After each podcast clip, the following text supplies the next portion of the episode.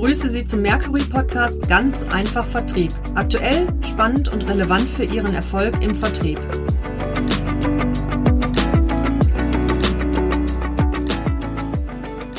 Mein Name ist Matthias Huckemann und ich spreche heute mit meinem Kollegen Markus Redemann über ein absolut spannendes Thema, nämlich Remote Hunting oder Remote Selling. Hallo Markus. Hallo Matthias, ich freue mich auf unseren Austausch zu diesem tollen Thema. Das tue ich auch. Neukundenakquise ist schon immer ein schwieriges Feld für den Vertrieb gewesen und ist es auch weiterhin. Jetzt kommt die Pandemie hinzu und so typische Quellen für die Akquisition wie zum Beispiel Messen oder Veranstaltungen fallen ja weg. Und jetzt glauben daraus viele Vertriebsteams folgern zu können, ja, Neukunden zu gewinnen, das geht überhaupt nicht. Wie ist deine Meinung dazu?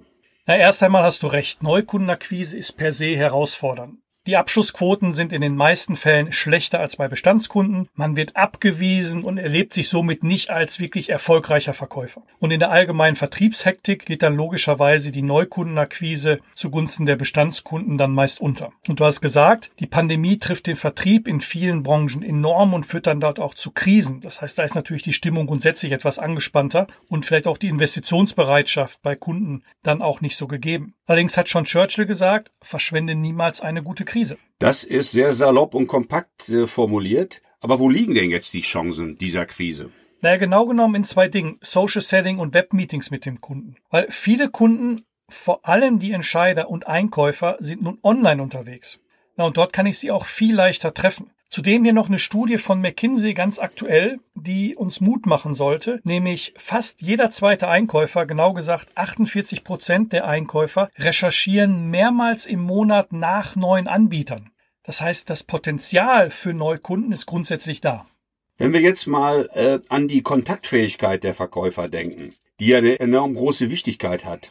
Das, das sind Dinge, die natürlich jetzt durch, durch äh, Pandemie, virtuelle Formate ein Stück weit wegfallen. Also die Ausstrahlungskraft mit, kombiniert mit dem Wissen über Produkte sind wesentliche Erfolgsfaktoren im Vertrieb, wie wir beide wissen. Äh, und wir wollen nicht vergessen, die, die Kunst, Vertrauen aufzubauen beim Kunden beziehungsweise beim potenziellen Kunden. Wie, wie kann man das irgendwo hinbekommen? Ja, du hast, du hast völlig recht. Also gerade das Thema Vertrauen ist enorm wichtig. Studien belegen, dass das der wichtigste Faktor ist bei der Entscheidung für einen Lieferanten. Aber lass uns mal ganz kurz auf einen anderen Bereich schauen, wo Vertrauen ebenfalls enorm wichtig ist und vor allem auch Ausstrahlungskraft eine Rolle spielt, nämlich der Heiratsmarkt. Und bestimmt kennen viele Zuhörerinnen und Zuhörer den Slogan vom Datingportal Parship. Alle elf Minuten verliebt sich ein Single über Parship. Meine, wir könnten nun lang diskutieren, ob das Geschäftsmodell sinnvoll ist, denn ich hätte spontan gedacht, dass sich ja besser zwei Singles verlieben aber das scheint ja auch so ganz gut zu funktionieren. Aber wie gesagt, da spielt Vertrauen ja auch eine, eine große Rolle und, und, und Persönlichkeit, Ausstrahlung. Und wenn wir uns da mal ein paar Zahlen und Daten und Fakten anschauen, also 30 Prozent der Deutschen über 16 Jahre sagen, sie haben schon mal so ein Datingportal ausprobiert. Für mich ganz, ganz spannend an der Statistik noch, dass in der Altersklasse über 65 sogar 11 Prozent das auch schon mal getestet haben. Und die Hälfte sagen, also 50 Prozent, Mensch, wir haben auch schon dort jemanden gefunden und ein Viertel davon sagt, ja, wir sind auch noch mit dem entsprechenden Partner, den wir über das Portal gefunden haben, zusammen. 42 Prozent der Deutschen glauben sogar, dass sie über Datingportale die große Liebe finden können. Und ein Großteil, nämlich 37 Prozent, also mehr als ein Drittel, schaut vor dem ersten Date in diverse Portale, um sich über den ja, Datingpartner zu informieren und Informationen zu bekommen. Und das sind doch eigentlich Zahlen, die uns auch für den Vertrieb Mut machen sollen, dass wir es auch schaffen, online eine Beziehung und Vertrauen zu den Kunden aufbauen zu können und so auch neue Kunden gewinnen.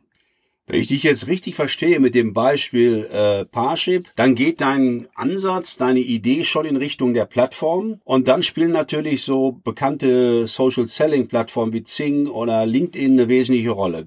Wie ist denn so die Akzeptanz und Bedeutung dieser Plattform nach deiner Einschätzung? Ja, absolut berechtigte Frage. In Deutschland haben wir mit Zing und LinkedIn ja zwei Portale und Zing war erstmal das erste und wurde eher als Jobportal wahrgenommen. LinkedIn hat zwar mehr Funktionalitäten, die in Richtung Vertrieb gehen, doch herrscht hier trotzdem ein Stück weit die Meinung vor, dass man dort nur aktiv sein muss, wenn man einen neuen Job will. Hinzu kommt ein bisschen falsche Erwartungshaltung und teilweise Halbwissen über die Möglichkeiten beziehungsweise Funktionsweisen der Portale. Und lass mich da dir eine kurze Geschichte von einem Gespräch mit einem Kunden erzählen, der massiv getroffen war durch das Thema Lockdown, weil er keine oder sein Vertriebsteam keine Kunden mehr besuchen konnte. Und er hat dann gesagt, Mensch, wir werden jetzt massiv Social Selling machen. Ziel ist 100, 100 neue Kontakte pro Woche und äh, die Leute haben ja jetzt Zeit und wir bereiten das alles schön vor. Und Fazit war dann, so sagte, ja, das bringt alles gar nichts. Äh, wir haben diese Ziele nicht erreicht. Naja, und wir bringen ja unseren Kunden in den Workshops bei, mal tiefer nachzufragen und versuchen, ähm, Dinge noch, noch tiefer zu verstehen.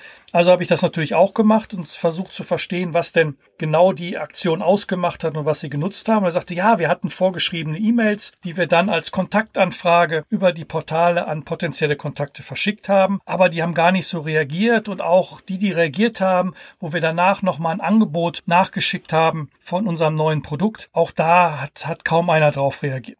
Na, ich habe ihn dann gefragt, ich sage, Mensch, äh, ob er denn eine Tochter oder einen Sohn hätte. Ja, hätte er. Wieso? Ja, ich sag, wenn, wenn die zu einem neuen ja, potenziellen Heiratskandidaten kennenlernen würden, würde er denn auch empfehlen, dass die sofort beim ersten Date einen Heiratsantrag machen? Dann, nee, natürlich nicht. Sollen sich erstmal kennenlernen. Ich sage, sehen Sie, genau das ist der Punkt im Social Selling. Auch da muss man sich über die Portale erstmal kennenlernen und nicht sofort mit Angeboten um die Ecke kommen, und, sondern erstmal verstehen, was bewegt den Kunden, wo kann ich überhaupt einen Mehrwert leisten und, und One Size Fits All funktioniert da schon gar nicht, sondern ich muss dann im Eins zu eins genau schauen, was denjenigen bewegt. Also ich habe manchmal den Eindruck, dass ähm, so das Image von Social Selling im Vertrieb ist, naja, es ist so wie die Leute schöpfen Wasser mit einem Eimer voller Löcher und sagen dann, der Eimer taugt nichts als Mittel, um Wasser von A nach B zu transportieren. Aber wenn Sie mal einen richtigen Eimer nehmen würden, also sprich die Funktionalitäten, die Möglichkeiten im Social Selling richtig nutzen können, dann hätten Sie auch da das richtige Tool, das richtige Werkzeug parat. Dein Beispiel rund um den Heiratsmarkt und Markt von neuen Beziehungen lässt sich gut nachvollziehen. Aber dann stellt sich ja die Frage, wie, wie nutzen Kunden denn eigentlich die sozialen Medien aktuell?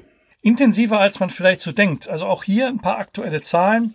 84 Prozent der des C-Levels oder Vice President Levels, also der eigentlichen Entscheider nutzen Social Media bei ihren B2B-Einkaufsentscheidungen. Und auch drei Viertel der Einkäufer nutzen die B2B-Portale bei den Einkaufsentscheidungen. Und dabei geht es nicht nur darum, entsprechend die Verkäufer sich mal anzuschauen, was das denn für ein Mann, für eine Frau ist, sondern auch in Portalen sich auszutauschen, Informationen zu bekommen, ähm, Problemstellung hineinzugeben, also große Bandbreite an, an Themen. Und man darf nicht vergessen, Social Selling bedeutet nicht, dass der Vertrieb auf einmal die Litfaßsäule des Unternehmens auf der jeweiligen Plattform ist, sondern dass das Zuhören, was die Kunden bewegt, was potenzielle Kunden interessieren könnte über das, was sie liken, posten, sharen, dass das viel wichtiger sein kann. Und deswegen ist für mich das Fazit, die Frage ist nicht, ob ich Social Selling in meine Selling Journey integriere, sondern wie mache ich es besser als mein Wettbewerb. Du hast uns jetzt alle heiß gemacht. Aber was können denn jetzt die Hörerinnen und Hörer unseres Podcasts genau tun, um Social Selling zu intensivieren für sich?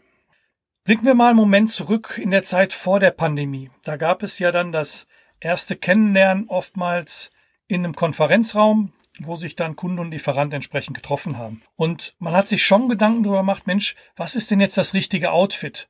Ähm, gehe ich zu einem jungen, eher Start-up-Unternehmen, ist, ist vielleicht dunkler Anzug mit Krawatte nicht das Optimale. Aber gehe ich zu einem etablierten DAX-Konzern, ähm, treffe dort den, den Leiter der Einkaufsabteilung, ist es vielleicht schon eher angebracht, um mal so ein paar Klischees vielleicht zu nennen.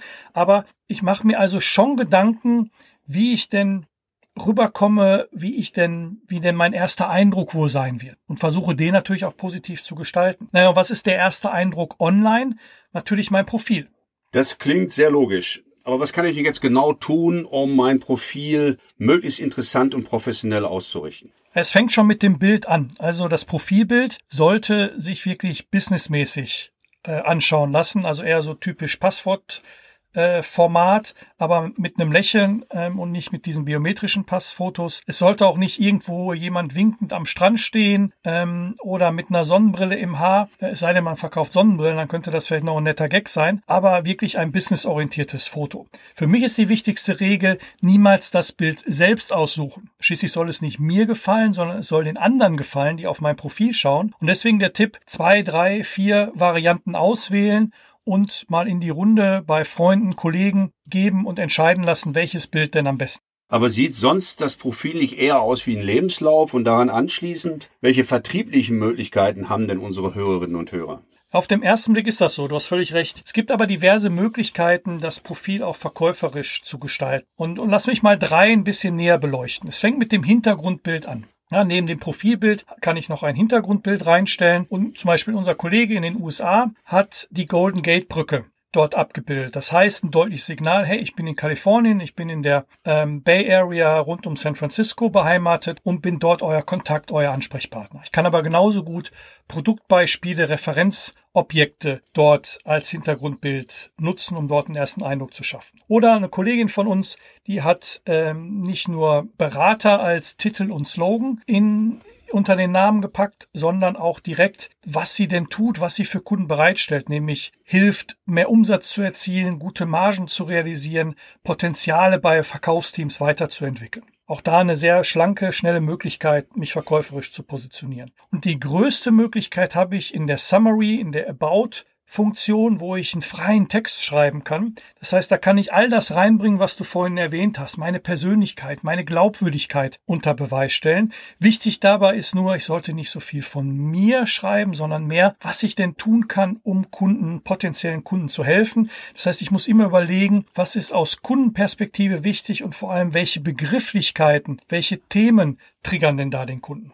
Das sind in der Tat sehr pragmatische Hinweise, die du uns gegeben hast. Hast du noch andere Pfeile im Köcher über Social Selling? Ja, also neben dem Profil ist das Thema Kontaktstrategie ein wesentliches. Also inwieweit nutze ich die Möglichkeiten, zum Beispiel über Filterfunktionen relevante Ansprechpartner für mich zu finden. Auch da glaube ich, ist eine vielfach unterschätzte Funktion, ähm, die ich nutzen kann mit, mit cleveren Suchbegriffen, mit den Bolschen Suchfaktoren, die man vielleicht auch von Google kennt, also end or not, entsprechend die Sachen ja weiter einkreisen und, und dann die Zielkunden herauszufinden. Dass ich mir dann eine Kontaktstrategie überlege, wie sieht meine erste Botschaft aus, um jemanden in mein Netzwerk einzuladen, wie bedanke ich mich, wenn er die Einladung angenommen hat, was ist der erste Mehrwert, den ich vielleicht teilen kann, sehr individuell auf die Person zugeschnitten? Und wie kann ich das Ganze dann auch in die Offline-Welt überführen, weil die, die Magie äh, passiert weiterhin offline. Also es wird jetzt nicht, dass einer sagt, oh toll, Sie haben mir da über LinkedIn ein Angebot zugeschickt, wo kann ich bestellen? Also das können wir uns abschminken, sondern ich muss den Offline-Kontakt dann weiter etablieren und suchen. Aber ich kann dort ja, Beziehungen aufbauen, ich kann mich positionieren, ich kann als Experte wahrgenommen werden und das geht auch über Postings. Auch hier zwei, drei Tipps. Also Häufigkeit ist entscheidend. Faustregel drei bis fünfmal die Woche, aber nicht fünf Posts an einem Tag. Das wirkt nicht so viel, lieber, dann lieber weniger an drei Tagen in der Woche jeweils einen Post pro Tag. Das und das durchgängig, weil das die Nachhaltigkeit und die Wiederholung hilft da mehr. Ähm, auch der, der Logarithmus triggert auch, wie lange jemand auf einem Post verweilt. Das heißt, man sollte nicht nur einfach ein Bild weiterleiten oder einen Link, sondern auch immer einen gewissen Text, eine Meinung, einen Kommentar zu bestimmten Dingen schreiben. So bleibt jemand länger auf diesem Post. Der wird dann vom Algorithmus als interessant wahrgenommen, weil irgendjemand den ja gelesen hat und damit in viel mehr Feeds auch reingespielt. Und ganz wichtig, nicht nur die Unternehmensinformation weiterleiten, hey, wir sind wieder hier auf einer virtuellen Messe oder wir haben hier eine neue Innovation, sondern auch relevante Informationen für Kunden, die auch aus möglichen Drittquellen kommen können und die dann mit einem eigenen Kommentar versehen werden. Das sind ein paar Möglichkeiten, um Social Selling effektiv zu nutzen. Für mich ist ein wichtiges Instrument der Social Selling Index, denn jeder, der ein Profil bei LinkedIn hat, bekommt automatisch einen Social Selling Index und der reflektiert die Erfolgsfaktoren, die im Social Selling wichtig ist. Das heißt, man bekommt dort auch Hinweise, wie man vor dem Hintergrund dieser Faktoren mit seinem eigenen Profil und mit seinem eigenen Verhalten auf der Plattform abschneidet. Den äh, Link zu dem von dir gerade angesprochenen Social Selling Index finden Sie, liebe Zuhörerinnen und Zuhörer, äh, übrigens in unseren Show Notes. Halten wir nochmal fest, Markus. Social Selling ist also eine gute Möglichkeit, neue Kunden zu kontaktieren und man schafft idealerweise, wenn das alles so funktioniert und man das so umsetzt, wie du es gesagt hast, den Kontakt in die Online-Welt. Wichtig ist es aber, das Ganze in die Offline-Welt zu überführen. Denn die, die eingeschränkten Besuchsmöglichkeiten, die bleiben, für die bleibt ja dann im Augenblick oft nur ein Videocall für das erste Gespräch. Und gerade bei Neukunden wissen wir, ist das Persönliche unfassbar wichtig, genauso wie die Positionierung des äh, Unternehmens. Und leider fallen ja diese üblichen Wirkmittel des Verkäufers weg, also man zeigt Broschüren, man bringt seine Ausstrahlung rüber, man vermittelt eine persönliche Note. Äh, gleichzeitig merkt man auch, dass die Aufmerksamkeitsspanne immer ein Stück weit geringer ist, als wenn ich einen persönlichen Besuch habe. Äh, und zu guter Letzt, ich erkenne oft das Umfeld gar nicht. Körpersprache ist ebenfalls äh, schwierig zu erkennen und einzusetzen. Also was kann man denn da tun? Ja, in der Tat gibt es neue Herausforderungen, wenn wir an, an Videocalls denken. Und das erfordert auch eine andere Vorgehensweise, denn so ein Videocall ist nicht nur einfach ein Telefonat mit einem Bild dabei. Und das fängt schon mit der Vorbereitung an, denn schon beim Smalltalk muss ich viel bewusster planen, was ich denn dort an Themen ansprechen will, weil ich keine Eindrücke vom Büro, vom Gebäude und vom Umfeld mit einfließen lassen kann. Und hier ist natürlich auch eine Möglichkeit wieder das, das äh, Social Media Profil, dass ich anschauen kann, was hat denn mein Ansprechpartner geliked, gepostet, geshared. Ähm, das Thema wird ihn ja interessieren, dann ähm, davon ist ja auszugehen. Oder ich schaue mal auf die Internetseite des Unternehmens. Also wenn zum Beispiel jemand auf unsere Internetseite schaut und sagt, Mensch, Herr Redemann, Sie, Sie haben doch jetzt eine neue Podcast-Reihe gelauncht. Ähm, wie, wie läuft das denn? Wie, wie haben Sie das gemacht? Wie sind so die Rückmeldungen? Also das würde bei mir jedenfalls schon gute Stimmung erzeugen und wäre auch ein guter Start in das Gespräch. Also quasi wie ein frühes 1 zu 0 im Fußball und das beflügelt ja in der Regel.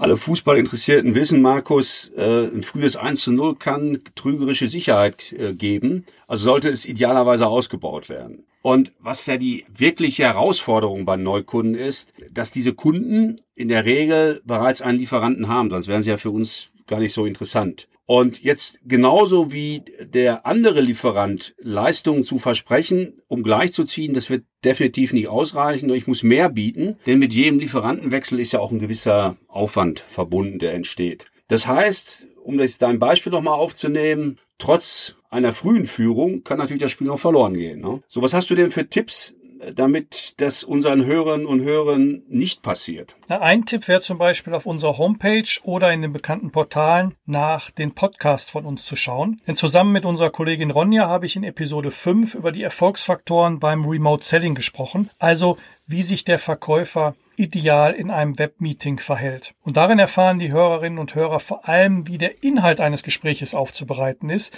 damit genau die von dir angesprochenen Unterschiede zum Wettbewerb greifbar und auch für den Kunden erlebbar werden. Das heißt, es müssen knackige und eindrucksvolle Botschaften vermittelt werden. Storytelling ist dabei ein Stichwort, damit die Botschaft beziehungsweise genauer die Wertbotschaft und die Differenzierung sich im Kopf des Kunden verankert. Storytelling ist allerdings auch eine Methode, um Emotionen zu wecken und damit auch beim Herz des Kunden ein Tor zu erzielen. Fassen wir mal zum Schluss unseres heutigen Podcasts Remote Hunting die wichtigsten Erfolgsfaktoren zusammen. So als erstes, Social Selling schafft eine hervorragende Basis, um neue Kunden zu gewinnen. Dabei ist, so wie ich dich verstanden habe, das eigene Profil ein ganz wichtiger Startpunkt, sozusagen das 1 zu 0. Dabei ist es natürlich wichtig, dass das verkäuferisch aufgebaut ist und nicht so als reiner Lebenslauf, wo du dich selbst in den Vordergrund stellst.